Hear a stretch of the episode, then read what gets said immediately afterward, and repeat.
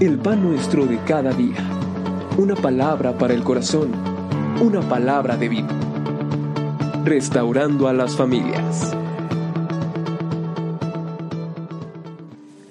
Oíd, hijos, la enseñanza de un padre, y estad atentos, para que conozcáis cordura, porque os doy buena enseñanza. No desamparéis mi ley, porque yo también fui hijo de mi padre, delicado y único delante de mi madre. Y él me enseñaba y me decía, Retenga tu corazón mis razones, guarda mis mandamientos y vivirás. Adquiere sabiduría, adquiere inteligencia, no te olvides ni te apartes de las razones de mi boca. No las dejes y ella te guardará. Ama y te conservará. Sabiduría ante todo, adquiere sabiduría, y sobre todas tus posesiones adquiere inteligencia. Engrandécela y ella te engrandecerá. Ella te honrará cuando tú la hayas abrazado adorno de gracia dará a tu cabeza, corona de hermosura te entregará. Amado Dios y Señor nuestro, queremos rogar tu dirección. Queremos pedirte, Padre Celestial, que de acuerdo a la palabra, tú nos hagas comprender qué es ser Padre y qué es ser Hijo. Ruego, Dios, tu dirección y tu ayuda en el nombre bendito de Jesús. Amén. Amén. De, del corazón de Dios nació el ser Padre. Cuando nos comunicamos con Dios y aún nuestro Señor Jesucristo nos enseña que al dirigirnos a Dios lo hagamos como Padre, que tengamos en la mente en el corazón la, certeza que Él es nuestro Padre. Por esa razón la Escritura dice, Padre nuestro que estás en los cielos. De esa manera el Señor Jesús enseñó a orar a sus discípulos. Vamos a tratar de, meditar en la definición de ser padre, las responsabilidades y funciones de un padre, y desde luego vamos a hablar también del ser hijo. Punto 1. Definición de ser padre. Si buscamos en un diccionario simple, pues vamos a encontrar simplemente aquel que engendra, ¿verdad? Aquel que se une a una mujer para tener un hijo y se acabó, ya es padre. No es propiamente eso, ser padre, porque eso lo pueden hacer aún aquellos seres creados por Dios, por no decir animales, ¿verdad? Pero ser padre va muchísimo más que eso. Vamos a ver. Es el que se une obviamente a una mujer y tiene un hijo o hija aquel que ama profundamente al que engendró y hay un vivo deseo de cuidarlo, de enseñarlo y de formar en él un hijo que será también un padre y formará una familia.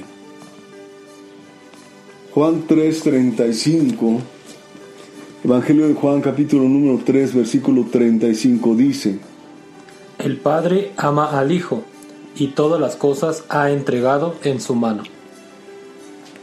Nosotros como padres tenemos el reto, la responsabilidad, en primer lugar, de amar a nuestros hijos. Cuando amamos a nuestros hijos, no solamente surge ese deseo de cuidarlos, de proveer lo necesario, sino también el deseo de enseñarlos. Mire, note usted cómo dice Juan 5, 19 y 20. Respondiendo entonces Jesús y les dijo, De cierto, de cierto os digo, no puede el Hijo hacer nada por sí mismo, sino lo que ve hacer al Padre, porque todo lo que el Padre hace, también lo hace el Hijo igualmente, porque el Padre ama al Hijo y le muestra todas las cosas que él hace, y mayores obras que éstas le mostrará, de modo que vosotros os maravilléis. Entonces, noten ustedes, y muy especialmente en aquellos días, por ejemplo, el Señor Jesús nació de un hombre llamado José y su madre, como ya lo conocemos, María. ¿Por qué se dice que Jesús era un carpintero? Bueno, era un carpintero porque era el hijo de un carpintero. José era carpintero, tenía ese oficio. Entonces el padre enseña al hijo todo lo que conoce. El padre se reproduce en el hijo. ¿Me estoy comunicando? Si queremos nosotros enseñar a nuestros hijos a ser padres, simple y sencillamente tenemos que enseñarlos a ellos, en primer lugar, a ser hijos. Y lo, eh, lo, que ellos vean, la forma como nosotros los tratamos, los enseñamos, los guiamos, aconsejándolos en todo aquello que necesitan, nosotros estamos formando en ellos un varón, una mujer que aprenderá a ser padre y a ser madre. Igualmente, el Evangelio de Juan capítulo número 8, versículo 28 nos habla algo al respecto. Le dijo pues Jesús, cuando hayáis levantado al Hijo del Hombre, entonces conoceréis que yo soy y que nada hago por mí mismo, sino que según me enseñó el Padre, así hablo. Según me enseñó el Padre. ¿Usted quiere saber cómo es un papá? Observe a su hijo. En la escuela, en la secundaria, preparatoria, observe a su hijo. La manera como habla, la manera como trata a una mujer, la manera como eh, se sienta eh, a comer a la mesa, usted va a darse cuenta cómo es su padre. ¿Por qué? Porque el hijo imita al padre. Sea de una manera directa o indirecta, nosotros enseñamos a nuestros hijos. Entonces concluimos pues que ser padre no es solamente eh, por ahí tener un hijo, ¿verdad? Y, Después ni sabemos cómo se llamó ni, ni qué sucedió con él. Ser padre es aquel que deseoso de tener a esa criatura, sea varón o mujer, lo cuida, lo ama, lo enseña, le provee, le corrige, todas esas funciones. Punto número dos. Responsabilidades y funciones de un padre. Vamos al Evangelio Mateo 7:11. Pues si vosotros, siendo malos, sabéis dar buenas dádivas a vuestros hijos, ¿cuánto más vuestro Padre que está en los cielos dará buenas cosas a los que le piden? Sabemos que Dios es bueno, ¿verdad? Él nos ve como hijos. De hecho, somos sus hijos en Cristo. Entonces, aprendamos esto de Él. Aún siendo malos, es importante dar buenas dádivas a nuestros hijos, porque es parte del cuidado. Segundo lugar, celosamente debemos de cuidar de nuestra familia. Cuando estoy hablando del sentido de celosamente, no me estoy refiriendo a, que absolutamente nadie puede más amar a nuestros hijos, sino me estoy refiriendo en el sentido de con mucho celo, con mucha dedicación, nosotros procuramos cuidar a nuestros hijos. ¿Dónde están sus hijos? Simplemente le voy a hacer esta pregunta en este momento en que usted me está escuchando. Por favor, ¿sabe usted dónde están sus hijos? Oh, sí, mi hija me llamó por teléfono y me dijo que estaba estudiando con su compañerita. Se oía mucho ruido y mucho escándalo, pero me dijo que eran los vecinos. Oh, yo confío tanto en mi hija. ¿Sabe usted dónde están sus hijos? ¿Sabe usted lo que hacen? ¿Sabe usted a lo que se dedican? ¿Sabe usted si realmente están yendo a una escuela o están en un billar o en otro lugar? Muchos padres se llevan sorpresas con sus hijos, amados. Sea celoso en cuidar la vida de sus hijos. Siguiente.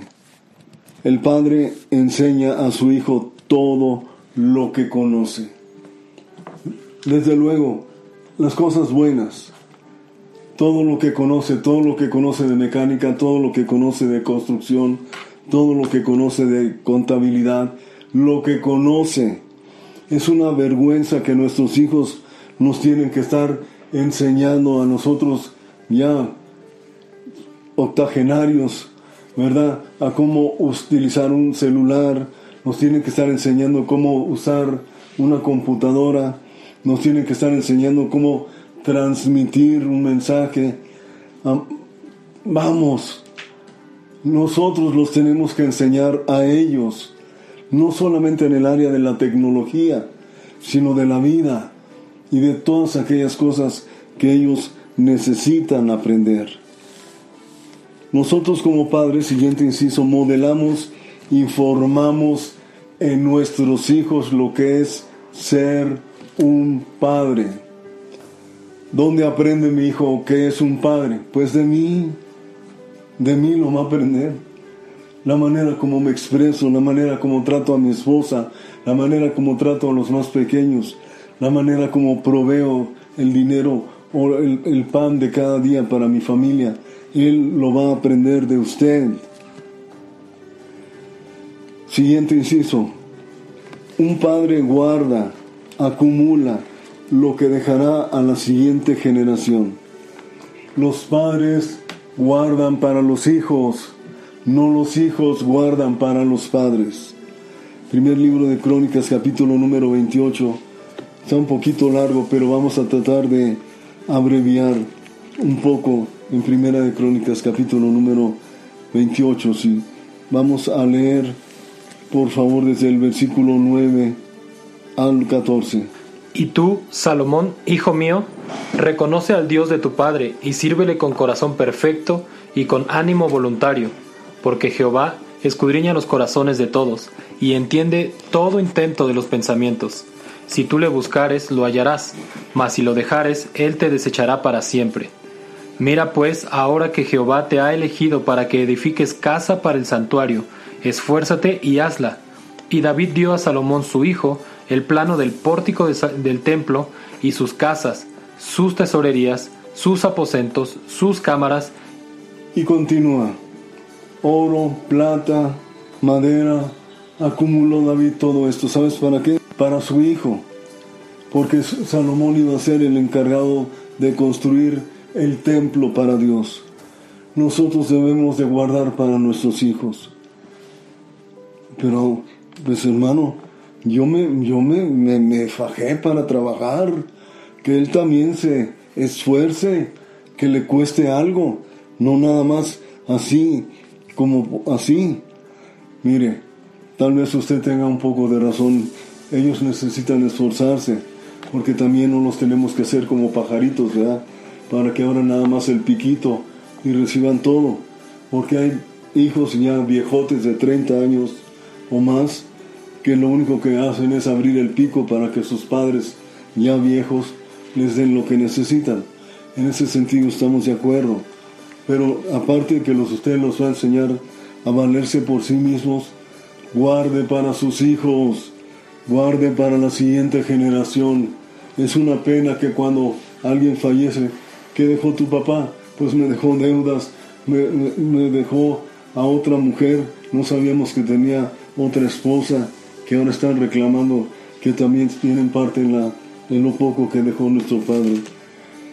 Guarde para sus hijos, guarde para la siguiente generación, guárdele algo que los honre, guárdele algo que levante su economía, guarde algo que los levante espiritualmente, no les deje vergüenza, no les deje una vida de pecado y una vergüenza para seguir. Tercer punto y último, ser hijo. ¿Qué es un hijo? Obviamente alguien que ha sido engendrado. Un hijo es aquella persona que desde pequeño vive con sus padres y tiene que tener en primer lugar amor hacia sus padres. Sabemos que el amor se, se siembra, el amor de los padres a los, a los, a los hijos, los hijos eh, aprenden a amar. Los hijos aprenden a amar de los padres.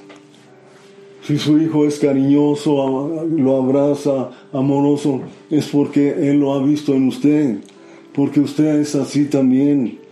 Si su hijo no sabe abrazar, no sabe besar, no, no, le gusta que lo toquen, igualmente el Padre es. Entonces nosotros como hijos debemos aprender a amar a Dios y a nuestros padres. Pero ¿cómo voy a amar a mi Padre, hermano? Mi Padre nunca vio por mí. Mi Padre rara vez lo veo. Mi Padre lo único que ha causado en mí es vergüenza. Ah, miren, yo quiero decirle algo muy importante. Yo no sé si usted creció con su padre o no creció con él, pero lo que quiero animarle es que lo perdone, así como Cristo lo perdonó a usted, y lo ame, así como Cristo lo amó a usted. Siempre como hijo en el corazón de sus padres, honre, honrelos, porque la escritura dice en Efesios capítulo número 6, versículo 1 y 2, Hijos, obedeced en el Señor a vuestros padres, porque esto es justo. Honra a tu padre y a tu madre, que es el primer mandamiento con promesa. Los hijos van creciendo y los padres van envejeciendo. Eso es una realidad. Llega pronto la edad en que los hijos ya sus padres han envejecido. Y escuche esto, cuide de sus padres cuando sean viejos honrelos cuando hayan llegado al final de su edad, a la última etapa de su vida. No los ambiente en un lugar donde decimos, bueno, pues en ese lugar ahí los van a cuidar, ahí con esta cuota podemos pagar y ahí los van a cuidar a ellos, porque yo no tengo tiempo para hacerlo. Cuide de sus padres mientras tengan la oportunidad, para que le vaya bien, para que sea usted de larga vida sobre la tierra. Quiero terminar diciéndole que el hijo debe ayudar a, formar, aprendemos a formar la siguiente generación. Yo no sé si su padre fue un padre y le ayudó a crecer, pero yo quiero dejar esto en su corazón y con esto termino. Trabajamos para formar la siguiente generación. Cada uno de nosotros no debemos terminar, no debemos morir sin ver en parte que se ha formado una siguiente generación. El padre ama al hijo y le enseña todo lo que sabe.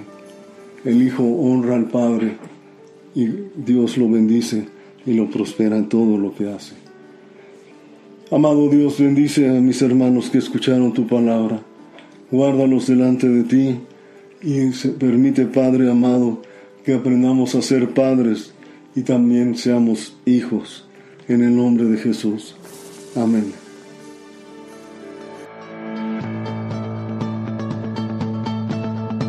El pan nuestro de cada día. Una palabra para el corazón. Una palabra de vida. Restaurando a las familias.